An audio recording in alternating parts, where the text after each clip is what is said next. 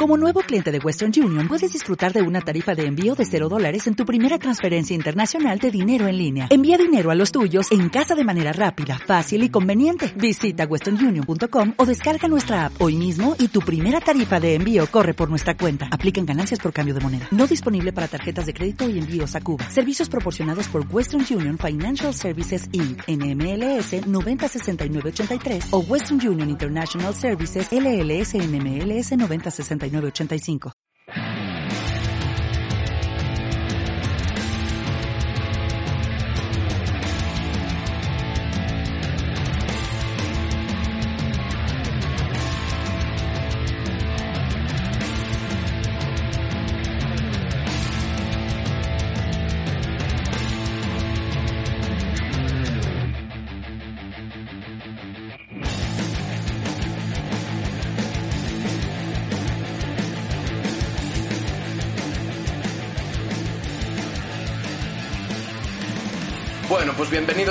Bienvenidos a todos allá a este quinto programa de Desde la Tercera Cuerda. Hoy, como siempre, nos espera un programa más que especial, con acción, con lucha, con historias, con historias muy interesantes, de la mano de mi tag team partner, del hombre que está en la otra esquina vigilándolo todo, Oscar Fontán.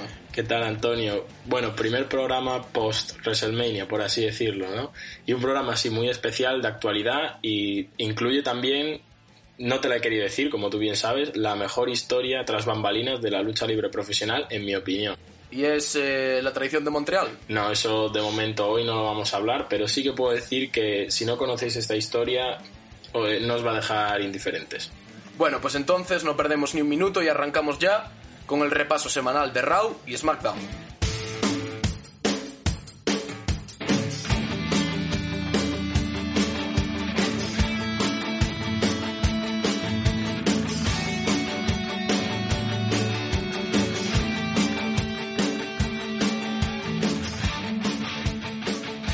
Pues arrancaba la semana por WrestleMania con el primer SmackDown.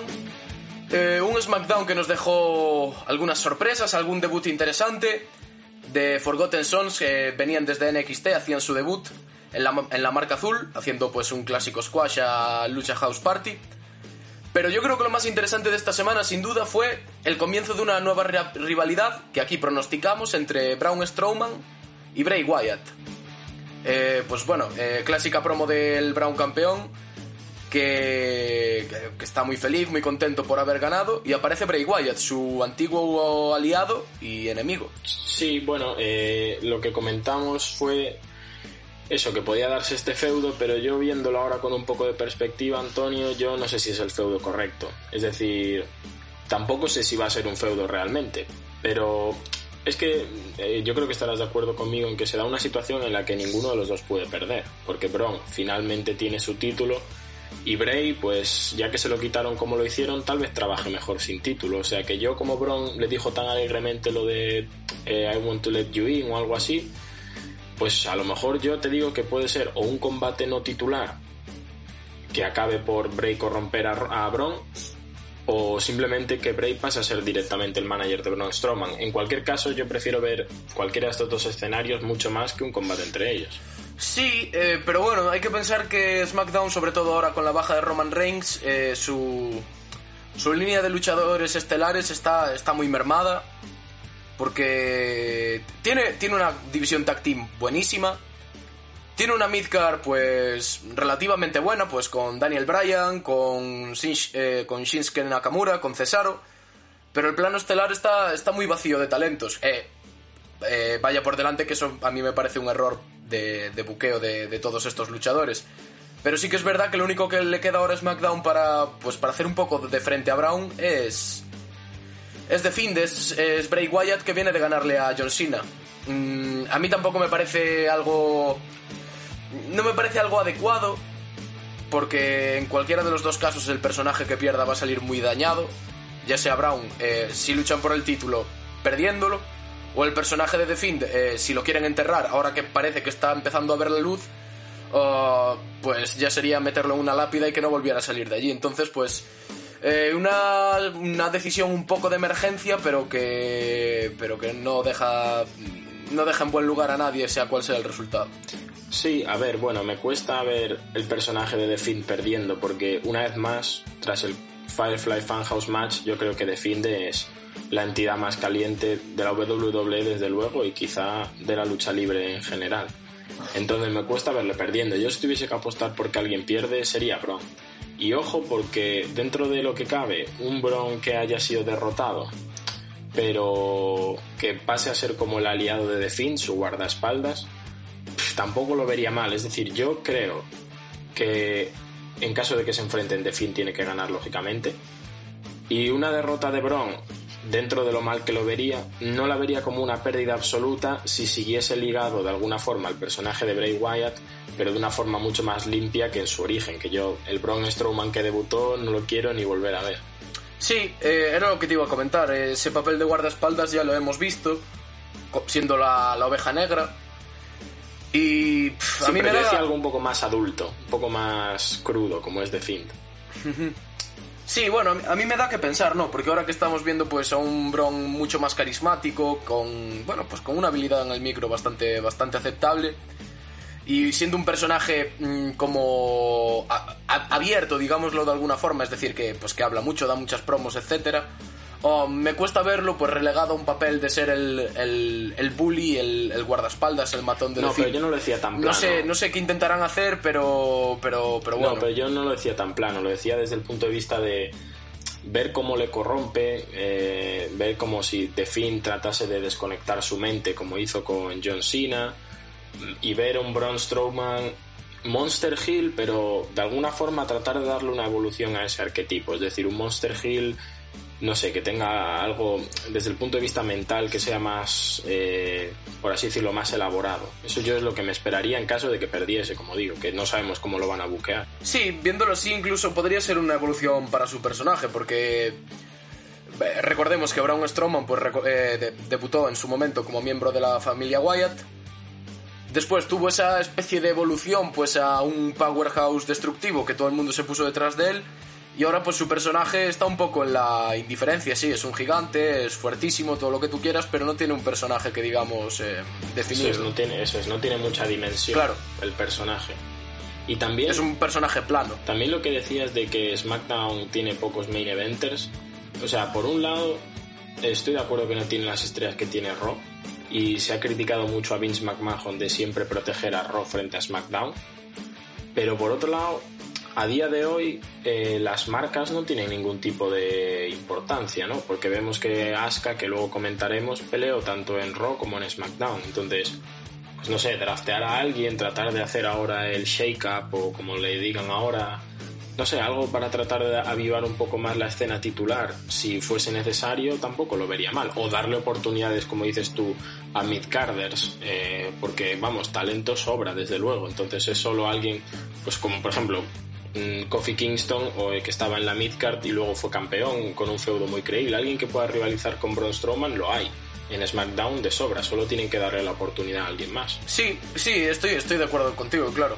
Y, por ejemplo, Sheamus, que llevamos viéndolo hacer squashes durante tres meses prácticamente y no se le ha dado ningún combate de entidad. Entonces, pues quizás ese fuera, fuera un momento para, para que ese Sheamus que volvió con el gimmick del guerrero celta pues volviese a brillar, porque recordemos que es un luchador que ha sido ganador de Royal Rumble y campeón del WWE derrotando a John Cena. Y, bueno, no lo ha sido solo una vez, es decir, es un luchador que ya tiene mucho historial. Entonces, pues... Pues sí, hay, eh, hay talento de sobra, está claro, pero no, no, lo están sabiendo aprovechar, no como la división Tag Team, que ahora mismo... Eh, claro, es que... Pues ya cambiando un poco de tercio, está saturada de, talento. Sí, pero si me dejas un último apunte, si me dejas un último apunte, Antonio, es que eh, precisamente lo que tiene que hacer un campeón para consolidar su título es ganar frente a rivales creíbles. O sea, a mí a día de hoy obviamente no me gustaría ver a Sheamus como campeón mundial, tal y como está su personaje ahora, que me parece un grandísimo luchador, claro. Entonces, precisamente Sheamus a lo mejor es la persona adecuada, teniendo en cuenta además que es un súper veterano de la compañía, creo que justo lleva 10 años, pues para darle una, una nueva, un nuevo rodeo por la escena titular, aunque acabe perdiendo. Yo obviamente creo que debería perder un feudo contra Bron, pero bueno, tanto económicamente para él como desde el punto de vista de marketing, como volver a ver qué es capaz de hacer cuando los focos más brillan, pues un feudo entre Braun Strowman y a lo mejor Sheamus precisamente sería lo sí, adecuado. Sí, y sería, yo- por lo menos yo creo que ahora sería una forma de impulsar un poco más a Sheamus para que volviera a estar establecido en la cartelera y de cara al futuro pues que volviera a ser una, una amenaza creíble, ¿no? Y bueno, pasando ya a otro, a otro evento importante que ocurrió en este SmackDown, tuvimos la revancha de Tucker contra Dolph Ziggler en este caso. Um, pues ese feudo que ya se está alargando en el tiempo, eh, que involucra pues a Mandy Rose, a Sonia Deville, a Otis y a Tucker en este caso, pues Dolph se, llega- se llevaría la victoria. Uh, claro ejemplo de 50-50 booking, una historia que para mí ya debería haber acabado y, y poco más que añadir. El combate estuvo bien, la verdad, fue un combate divertido. Pero, pero poco más, parece que continúa esa alianza entre, entre Sonia y, y Dolph y veremos a dónde llega este feudo de cara al futuro. Sí, lo que decía era que tenemos pendiente un día explicar largo y tendido en qué consiste bien el 50-50 booking. Pero bueno, es esto que vemos, ¿no? Dolph Ziggler pierde en WrestleMania y al día siguiente o en el programa siguiente gana contra, no Otis directamente, pero sí contra su pareja Tucker. Esta es la idea. Entonces, eh, bueno, es un feudo que no sé si había necesidad de alargarlo, pero Dolph Ziggler, lo que digo siempre, puede elevar perfectamente a Otis. O sea, de hecho yo creo que ya lo ha hecho. O sea, no es lo mismo haberle ganado a Dolph Ziggler que haberlo hecho contra cualquier otro. Y no sé qué necesidad hay de... No sé si quieren darle una nueva profundidad o simplemente van a hacer una transición a otro tipo de contenido. Pero no sé, eh, me gustaría descansar un poco, la verdad, de Heavy Machinery contra Dolph Ziggler en combate directo, es decir, si el feudo tiene que seguir evolucionando porque ven dinero, pues adelante, pero forzar un poco esto no, a mí no me gusta, por lo menos. Bueno, está el personaje de Sonia Deville, que si le dan la oportunidad de desarrollar su, su personaje, de darle profundidad, sabemos que es una luchadora muy, muy capaz, con mucha calidad. Um, y si, bueno, a ver, no me, no, me parece, no me parece una mala idea que si va a estar involucrada en la storyline, pues le den más desarrollo y le den más oportunidades. Porque, porque bueno, nunca ha tenido una oportunidad titular, nunca ha estado en un plano que sea más allá de la midcar acompañando a Mandy Rose. Y si esto le puede ayudar a salir reforzada, por mí que sigan adelante. Otra cosa es la lógica dentro de toda la historia. Es verdad que Sonia pues, ha traicionado a, a Mandy, pero ya no veo un motivo por el que Otis o Heavy Machinery se tengan que seguir peleando con Dolph Ziggler. Entonces, pues, um, no sé, no sé a dónde va a ir. Yo lo enfocaría más por una lucha femenina entre estas dos luchadoras. Porque bueno, pues ya tienen su, su historia pasada, se pueden dar unas buenas promos. Uh, Mandy pues ya tiene un personaje mucho más consolidado. Pero, pero por el lado masculino no veo que haya necesidad de, de alargarlo mucho más en el tiempo. No sé si tienes algo más que añadir, Oscar. No, la verdad que no, pero así hilando muy fino, muy fino, muy fino, para que veáis qué bien está este programa montado. Hablando de 50-50 Booking, una revancha por los títulos de parejas. Eh, Demis pone el título en juego contra los que no lucharon en, en WrestleMania Money in the Bank, que en este caso serían Biggie y si no me equivoco Jey Uso. Así que bueno, yo veo, lo veo prometedor, la verdad. O sea, veo que como eh, seguramente sea un poco menos espectacular que el anterior, porque en el anterior participaron los High Flyers, por así decirlo, de cada de cada team, bueno, sin contar a de, de usos, que los dos son High Flyers, pero bueno, desde el punto de vista de la historia, lo veo 50-50, pero un poco fresco, ya que pelean otros luchadores, algo que no hemos visto nunca. Así que a ver qué hacen. Sí, a mi predicción para este combate es que va. Bueno, que Demis va a retener. No creo que les quiten los títulos ya, a no ser que quieran forzar pues un, un feudo entre Demis y Morrison, lo cual me parecería muy precipitado, porque ahora son un tag team que está muy caliente y la verdad es que tienen mucho, mucho apoyo. A pesar de ser pues um, el tag team heel, pero claro, es que vemos a Demis, que ya es un veterano de la empresa, que lo hemos querido y odiado tanto. Y tenemos a Morrison, que es un luchador tan espectacular, que es lo que hablábamos el otro día, ¿no? Que es prácticamente imposible de odiar. Entonces, pues... Uh, yo, yo apostaría porque Demis retienen, pero si esto... Si hacen algo pues distinto... eh, que lo va a ser obviamente por el perfil de cada luchador. O, o, esto sirve para introducir, pues por ejemplo, a The Forgotten Sons en una escena titular. Imagínate, por ejemplo, el combate que se esté dando, aparezca The Forgotten Sons, haga un squash, los destrocen a todos y se quedan en el ring dominantes o algo así. Bueno, no me parece una mala idea, eh, que dejen por lo menos tiempo de combate, ¿no? Para que se desarrolle bien.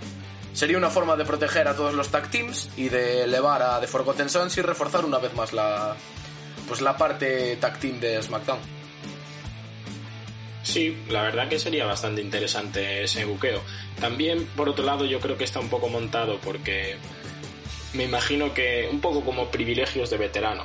Espero no equivocarme, ya que obviamente Demis, como sabéis, no pudo participar en WrestleMania por enfermedad y desde aquí nos alegramos muchísimo de que se haya recuperado.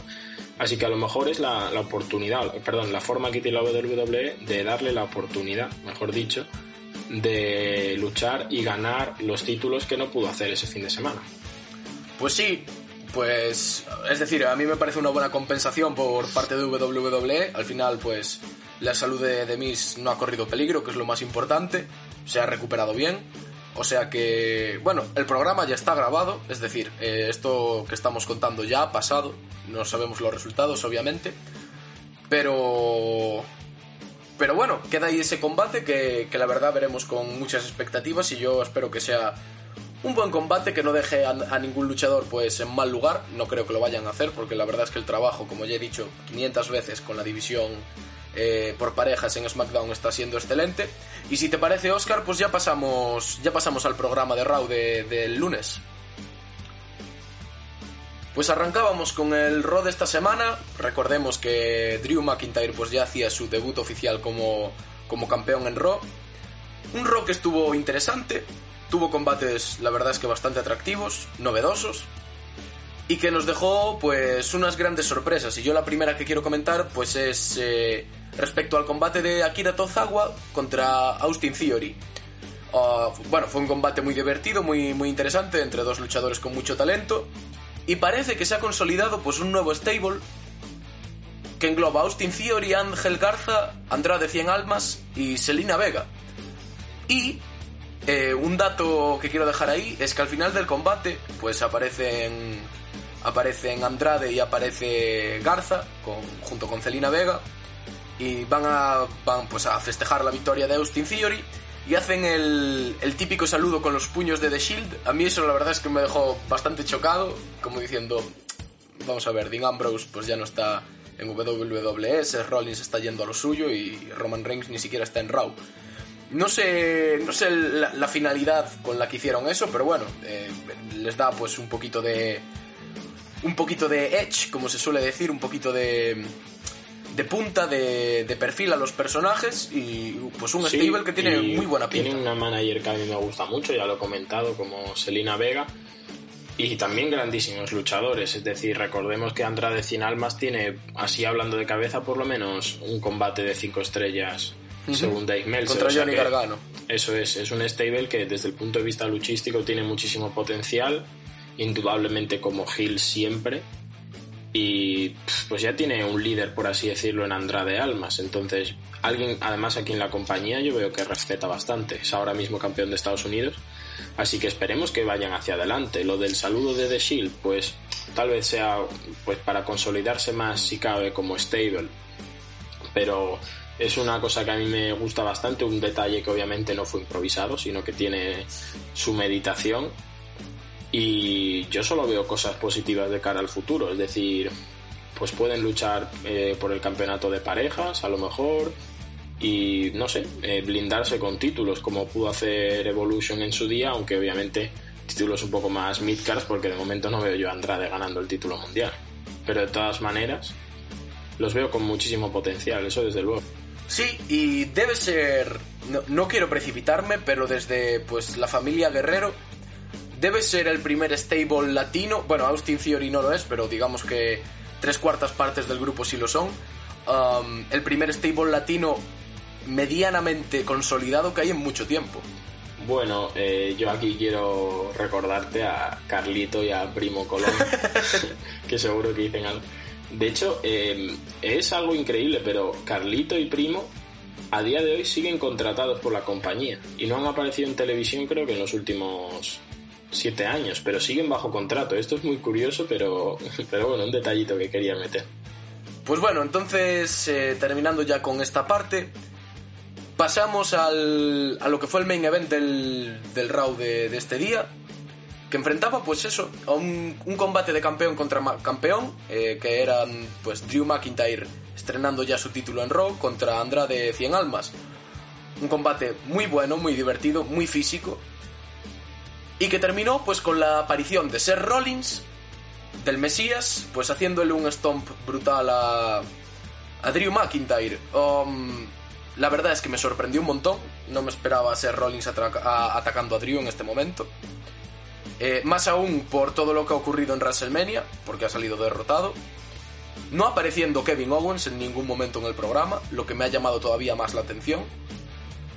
Y pues parece que van a consolidar a Seth Rollins como el principal heel de, de Raw, lo cual me parece bien, pero en el plano titular, lo cual no me parece lógico. Claro, es que no, yo no veo el sentido a que tú pierdas eh, en el evento más importante del año y aún así vayas a pelear por el título. Primero, no sé si los fans quieren verlo, yo desde luego no. O sea, prefiero ver a Kevin Owens luchando por el título antes que a Seth Rollins. Pero bueno, Seth nos dijo que tenía un plan, ¿no? O sea, que a lo mejor su plan era que tenía ya el contrato firmado encima de la mesa, pasase lo que pasase el fin de semana. Pero de todas formas, es lo que dices. O sea, a día de hoy, no es que no me guste ver a Seth Rollins, bueno, de calidad luchística ni hablamos porque es un grandísimo luchador, ni por personaje, porque por ejemplo otros años el problema que tenía era que era muy repetitivo, es decir, Seth Rollins seguía siendo el mismo, su storyline seguía siendo la misma. Ahora por personaje sí, yo lo veo como un heel bastante fresco que pudiera llegar algún momento a la escena titular. Eh, la cosa es la continuidad de la WWE como compañía, es decir, lo que hemos dicho, si ha perdido el fin de semana, no puede estar luchando por el título, a no ser que quieras forzar una triple amenaza, pero ni aún así. En pues sí, eh, es que no, no, no, puedo disentir con lo que estás diciendo y además em, no sé en qué punto deja esto pues a la credibilidad de los combates. No sé. Ni a Kevin Owens. ¿Dónde ni a Kevin, Owens, evidentemente. Es decir, ah, vienes de un WrestleMania en el que Seth Rollins pues pierde dos veces porque eh, recordemos que pierde dos veces en el mismo combate, que Kevin Owens lo da todo, lo hace todo para poder ganarle, gana, y ahora Seth Rollins, que es el doblemente perdedor, le dan la oportunidad por el título. Es decir, um, ¿qué premio? ¿Qué premio tiene Kevin Owens por ganar? ¿Qué premio, pero ya más, más a la larga, qué premio puede tener cualquier luchador por ganar en un pay-per-view y, más en WrestleMania. No sé, es como. Es una de estas cosas que no, que no tienen lógica en, el, en la creatividad de WWE y a mí me da que pensar porque no. Es decir, no, no, no discrepo de que el feudo vaya a estar bien, porque seguramente lo esté, pero no veo que. no veo la lógica, no, eh, no, no está estructurado con lógica. Pasó lo mismo en su día con Roman Reigns, ¿no? Que perdió, creo recordar, contra Bobby Lashley y sin embargo era el contendiente número uno contra el título. Sí, perdió todo el mundo daba por perdona todo el mundo daba por hecho en ese feudo con Bobby Lashley que el que ganase su combate de Extreme Rules eh, sería el contendiente número uno. De hecho creo que lo llegaron a anunciar antes de la lucha. Es probable. Bobby Lashley le ganó limpio a Roman Reigns la gente se volvió loca apoyando a Bobby para que peleara con Brock. Llegamos al Raw del día siguiente tienen una revancha Roman Reigns gana y se enfrenta a Brock Lesnar. Claro, es Lo peor, bueno, lo, lo, increíble de todo esto, o lo razonable, es que tú vas a los vídeos de WWE y bueno, pues el porcentaje de likes, dislikes, pues suele ser eh, muchos likes y muy poquitos dislikes. En ese combate, si el 75% no eran dislikes, pues igual hasta me quedo corto. Y claro, es una de estas cosas. Es que la cosa es que no solo que no solo, la, no solo el ganar, porque, ¿sabes? Si Kevin Owens le hubiese ganado de una forma, digamos, estándar, o puede ser el combate entre el combate que tuvo Daniel Bryan contra Sami Zayn, eh, perder así de forma estándar, digamos, entre comillas, vale, pero es que Kevin Owens se subió al cartel de WrestleMania 36 para tirarse con el codo por delante contra Seth Rollins, es decir, diseñaron el combate para que Kevin Owens ganase precisamente de manera espectacular, entonces A ver, lógicamente creo que hay que esperar a los próximos Ross para hablar, pero si esto fuese una serie en su primer episodio, yo ya podría decir, o mejor dicho, la segunda temporada de una serie, yo podría decir que el primer episodio no me ha gustado. Sí, pues eh, como ya he dicho, una de estas decisiones alocadas de WWE, que bueno, quiero, quiero creer que es por las circunstancias que estamos atravesando, si no la verdad es que no le veo ningún sentido. A ver, claro, eso sí, si Kevin Owens de repente ahora resulta que tiene miedo a contagiarse, o que se ha contagiado, que esperemos que no, alguien de su familia, o simplemente no le apetece, pero le prometen que le guardan el sitio, por así decirlo, que eso no pasa nunca en lucha libre, pero bueno pues sí, esa sería lo único. Pero desde luego, si hablando en condiciones normales, no, no es concebible lo que está pasando. Bueno, y como ya dijimos antes, la rueda de WWE sigue girando. Y pues ya dentro de poco vamos a tener el siguiente pay-per-view, que va a ser Money in the Bank. Y se dieron los primeros combates para, para la clasificación para el Money in the Bank femenino.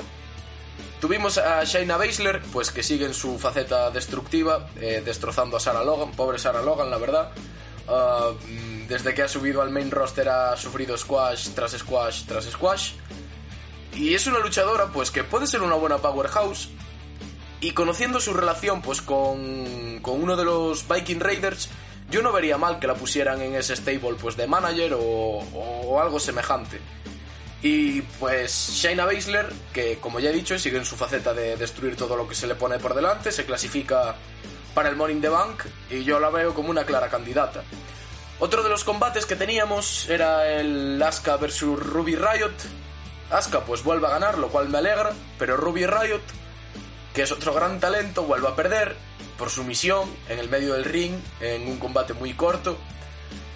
Y la vuelve a dejar en muy mal lugar, pero bueno, esto está claro, hay que consolidar a unas, dejar atrás a otras y eh, personalmente me alegro de que Asuka pues vuelva a tener esa carrera en solitario que yo creo que es donde mejor funciona.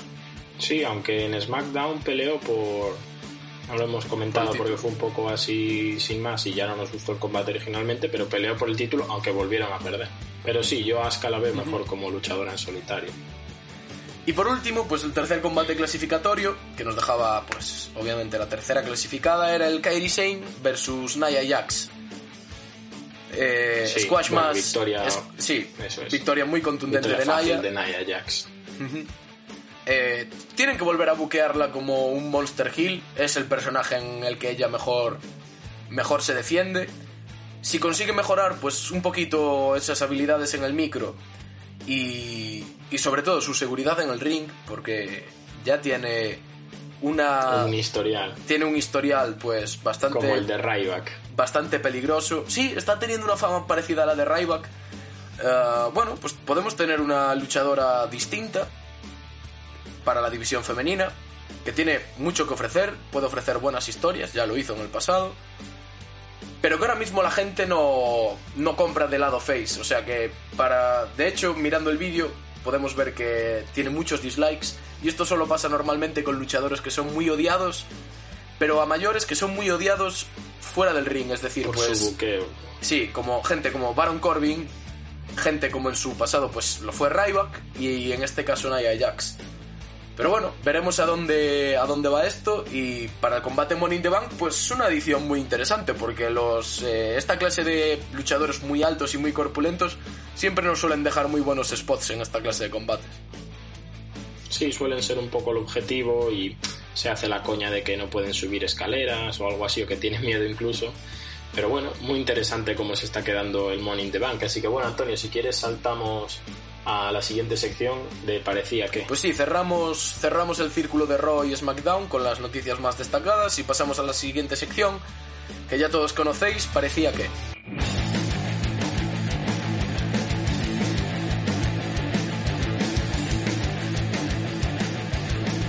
Pues pasamos a la, a la sección de parecía que, una sección para rememorar, para, para aprender y para divertirnos, porque de esto va la lucha libre.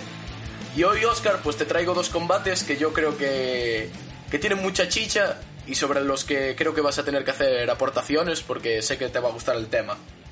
El primero es un combate de hace unos 11 años que enfrentaba pues nada más y nada menos que Undertaker contra CM Punk en Hell in a Cell. En un combate Hell in a Cell pues que prometía muchísimo. Eh, CM Punk pues empezaba a tener ya ese ese reconocimiento, ¿no? Como campeón pesado en la compañía. Y de Undertaker, pues no hace falta ni presentarlo. Es decir, eh, para mí el mejor luchador de todos los tiempos. Lo lleva siendo desde hace mucho. Y, y bueno, pues venían de un feudo bastante interesante con un regreso de Undertaker en SummerSlam, eh, atacando a CM Punk, pues se volvía a postular para, para el título pesado. Y pues, ¿qué pasó en el combate? Un squash de 10 minutos en el que a CM Punk no se le vio hacer prácticamente ningún ataque eficiente contra The Undertaker. Uh, buqueando Undertaker pues como una bestia devastadora, porque devastó literalmente a CM Punk. Y, y bueno, pues eso, un combate que tenía muy buena pinta y que se quedó en una, en una paliza humillante. Alguno, pero yo sé que este combate pues tiene más chicha. Entonces, Oscar, si quieres añadir esa, esa chicha, ese condimento que le falta a la historia, adelante. Bueno, quiero añadir varias, varias cosas. Primero, creo recordar que este combate constituyó el último reinado como campeón pesado del enterrador, si mal no recuerdo, que terminó cuando Shawn Michaels se lo costó en Elimination Chamber, que acabaría ganando Chris Jericho para enfrentarse a él. Y bueno, si habéis, has comentado que volvió el enterrador en SummerSlam, si no habéis visto el combate que precedió a eso, que fue un combate de escaleras entre CM Punk y Jeff Hardy, por favor vedlo porque es espectacular ese combate. O sea, hay un spot de, de, de, Jeff Hardy tirándose de una escalera que es increíble a la mesa de comentaristas. Y, y bueno, sí, CM Punk, ya creo que ya os estaréis dando cuenta que es mi luchador, uno de mis luchadores favoritos sin duda. Y eh, en este momento encarnaba lo que para muchos es su mejor gimmick en la compañía, más incluso que el del Best in the World, que es el gimmick de, el Straight Edge Jesus. No sé si tú te acuerdas muy bien porque trataron de enterrarle, pero bueno, tuvo un stable ahí con Luke Gallows bastante interesante. Y sin duda, el combate Hell Cell más desequilibrado de la historia. No hubo ningún tipo de ofensiva por parte de Punk y eso es, ninguna. y bueno, sí, Antonio, voy a comentar por qué ocurrió, que fue lo siguiente. Si os fijáis, eh, cuando alguien es Hill, sobre todo cuando es campeón Hill, suelen tener cierto código de vestimenta, suelen aparecer con trajes más arreglados, aunque esto entraba en conflicto directo con el gimmick de CM Punk.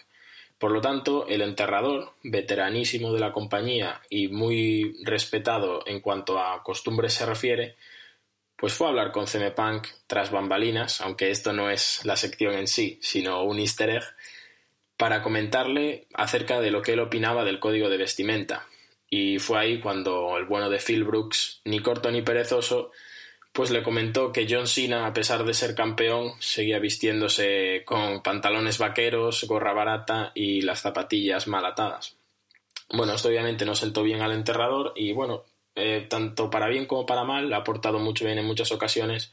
El enterrador es prácticamente los ojos y los oídos de Vince McMahon en el vestuario, o sea que fue comentarle esto a Vince y bueno, Antonio, tú ya puedes saber mejor que nadie lo que pasó.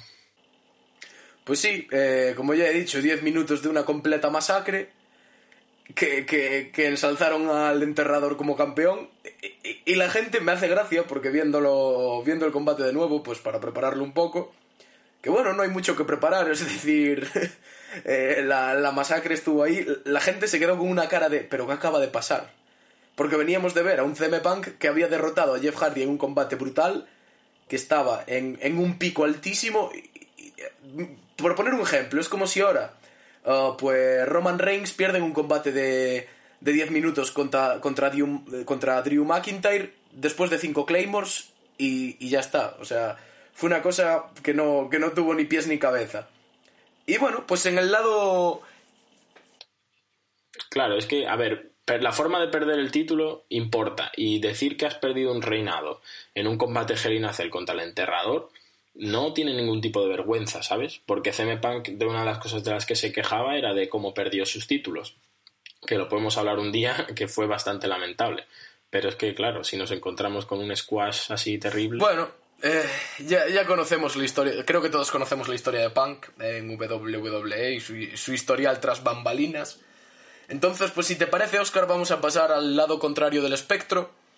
En el combate que me, que me sorprendió muy gratamente, eh, que parecía que iba a ser un desastre y fue especialmente bueno en uno de los mejores WrestleManias de la historia, WrestleMania 17, allá por el 2001, al final de la atitudera y en una storyline que fue que fue pues histórica en la que Shane McMahon compraba la WCW e iniciaba un feudo contra su propio padre. En este feudo pues estarían involucrados Linda McMahon, Stephanie McMahon, Mick Foley aparecería también por el medio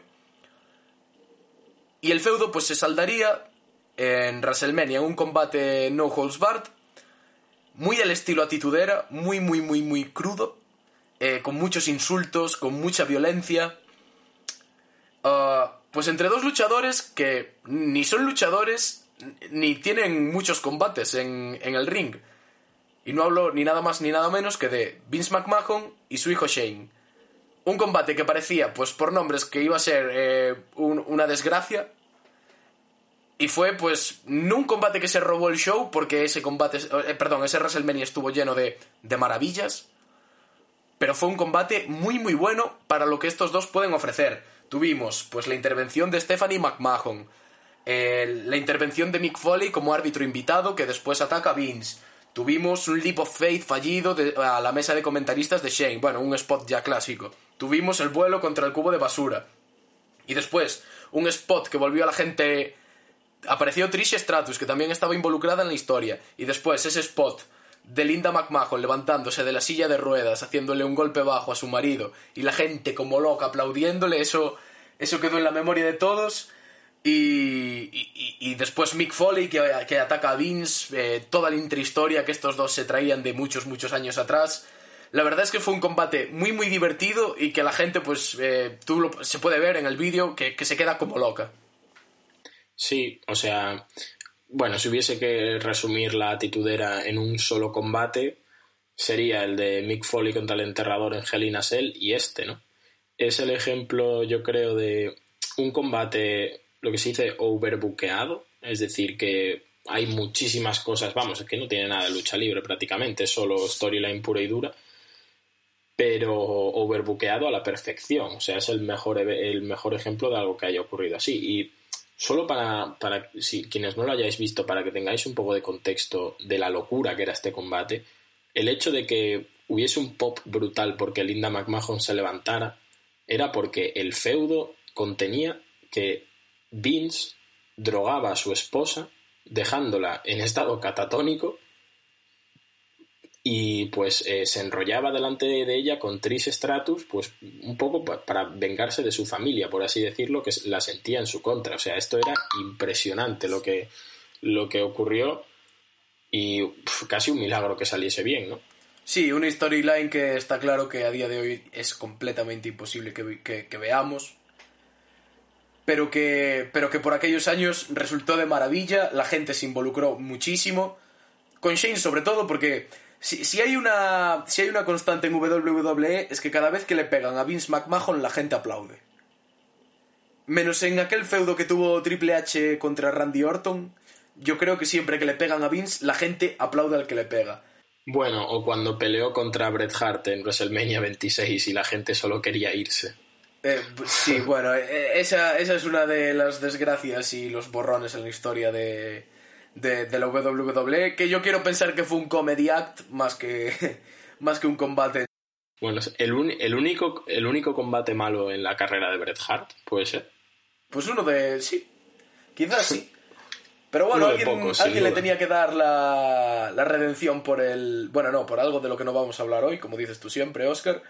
eso es, eso es. Pero, pero alguien le tenía que dar esa redención y llegó tarde, llegó mal y llegó a rastro y nos dio y nos dio un espanto. Pero bueno, volviéndonos a centrar en lo que fue este combate y este feudo, me gustaría destacar el papel de Shane, porque Shane McMahon es un administrativo, es un empresario, sabe luchar, pero no es un luchador como tal. Pero en los últimos años, y ya pues en estos combates del 2001, etcétera, siempre nos ha dado momentos para que quedan en la, en la memoria de todo el mundo, siempre nos ha dado combates muy buenos, siempre nos ha dado buenas historias y yo tengo que aplaudirle porque a pesar de no ser un luchador como tal, sí que ha sabido vender el pescado como nadie. y con un personaje mucho más consolidado que, gente mil veces más talentosa que él a nivel luchístico. Y eso para mí tiene mucho más valor que saber hacer eh, pues 500 piruetas y 60 suicide dives. Porque al final esto es entretenimiento y lo que la gente quiere ver pues son historias que le enganchen. Y Shane, al igual que su padre, pues es lleva ese gen dentro, lleva ese personaje dentro que apenas tuvo que construirlo porque el hijo del jefe, ya está, personaje listo. Y, lo ha sabido vender muy bien durante toda su carrera y yo espero y deseo que si tiene un regreso WWE como Hill, porque ahora creo que ya es imposible que vuelva como Face, uh, nos siga haciendo vibrar y nos siga pues fascinando con, con, sus luchas. Sí, la verdad que no puedo, no puedo estar en desacuerdo con lo que dices. Así que, bueno, Antonio, si te parece, vamos a la última sección que tengo muchísimas ganas de que escuches la historia que te traigo hoy.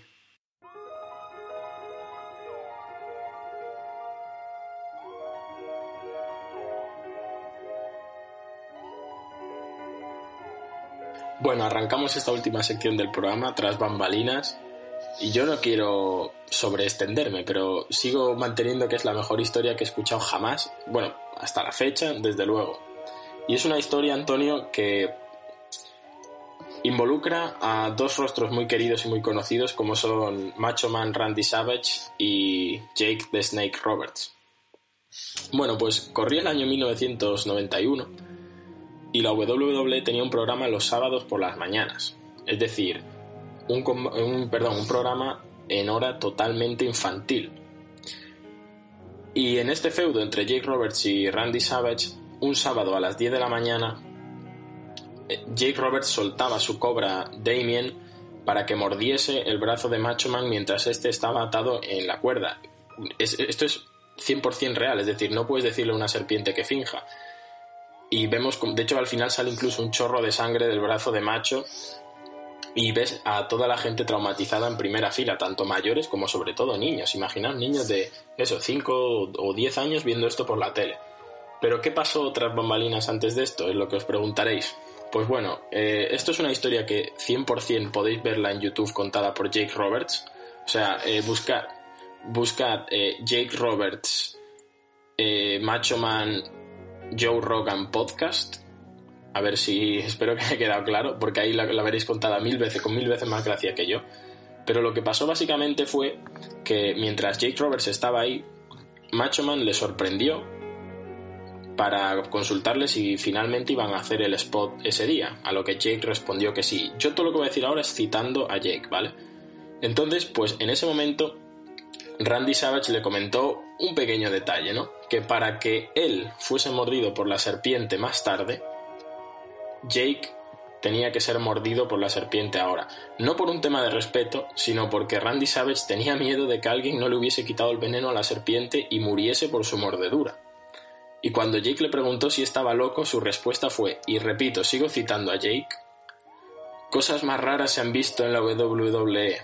Alguien puede querer a Macho Man muerto y así sería la oportunidad perfecta para librarse de él y que Jake Roberts fuese el campeón intercontinental pesado. Esto yo lo veo increíble y además cuando Jake trató de negarse, Macho Man trató de pelear con él. Así que finalmente pues Jake se dejó morder por, por la serpiente a lo que Macho Man le dijo, y vuelvo a citar textualmente, no te tomes ninguna pastilla, no te tomes ningún antídoto, no te tomes ningún elixir. Y tras esperar varios minutos, bueno, finalmente obviamente vieron que, la serpiente no tenía veneno, a lo que eh, Macho se marchó totalmente contento, aunque Jake se la tenía jurada. Y lo que pasó ahora ya en el ring, justo antes de que, de que Jake soltase a Damien sobre Macho, contado por él mismo, repito, es que Jake se dedica a darle la espalda a la cámara y a Macho para que no le vean y a bofetear a la serpiente una y otra vez para tratar de enfurecerla lo máximo posible. A lo que al final, pues, se le acerca a Macho, bueno, resultando en algo muy desagradable a la vista, y Jake riéndose de él, eh, contado por él mismo, diciendo al ver los gritos de dolor de Savage diciendo, macho, eh, lo estás haciendo súper creíble, madre mía, les estás engañando a todos, sí, así. Así que bueno, me parece, me parece increíble y yo no sé, Antonio, ¿qué, qué tienes tú que decir a esto? Sí, yo conocía, conocía una parte de la historia, bueno, conocía por supuesto el spot de, de la serpiente mordiéndolo. Y, y yo creo que pues Jake the Snake Roberts es un tipo es un tipo muy Sí. peculiar del que yo creo que tendremos que hablar algún día largo y tendido sobre su figura. Porque para mí fue uno de los mejores. Unos mejor, uno de los mejores heels de todos los tiempos. Que siempre se mantuvo dentro del kayfabe. Como decían, pues los luchadores más de la vieja escuela. Y, y, y no descarto que hubiera pues alguna rencilla personal entre estos dos luchadores. Eh, más allá de aquello que dijo de que pues Macho Man pudiera morir para ganar el título, etcétera, etcétera. Me parece Pero increíble. no descarto, no descarto que hubiese algún rencor, algún rencor o alguna rencilla personal ahí, ahí detrás. Pero bueno, sin duda una historia. Me parece increíble, perdón Antonio, macho viviendo el kayfabe, hablando ellos dos solos en un vestuario, ¿sabes? Diciendo, a lo mejor para ganarme esta noche pretendes matarme. Pues igual no estaba tan desencaminado, pero bueno. eh, Jake, pues al final se, se dejó morder, ¿no? Qué remedio. Claro. Pero, a ver, no es lo mismo, lo, dice también Jake, no es lo mismo con el público animándote, la adrenalina, que te muerda una serpiente, hacerlo en el vestuario. Pero tampoco creo que podamos reprocharle a, a Macho. Tampoco creo que podam- podamos reprocharle a Macho, ¿no? Porque yo, desde luego, no sé, no me gustaría dejarme morder por una cobra sin haber visto con mis propios ojos que no es venenosa.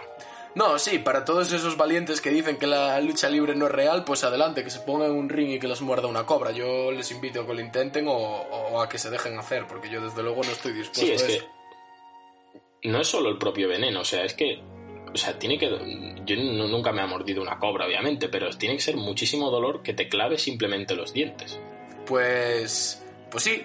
Y es una historia que, que queda ahí para todo el mundo, para, para volver a traumatizarse. Sobre todo para esa gente a la que le dan miedo las serpientes. Yo les recomiendo que vean el, el spot porque lo van a disfrutar un montón. Y si te parece, Oscar, pues vamos cerrando ya el programa de hoy.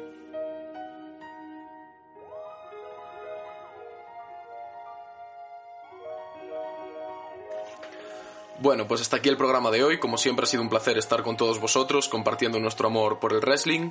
Volveremos, volveremos, volveremos con un nuevo programa en unos días. Y como siempre digo, tanto en el wrestling como en la vida, subíos a la tercera cuerda y luchad, luchad por vencer a todos esos miedos y debilidades que, que nos pasan factura ¿no? en el día a día. Y, y si estáis en casa estos días, que lo estaréis, tenéis que estarlo, eh, cuidad mucho a vuestra familia y a vuestros amigos. Os ha hablado Antonio Castro y Óscar Fontán.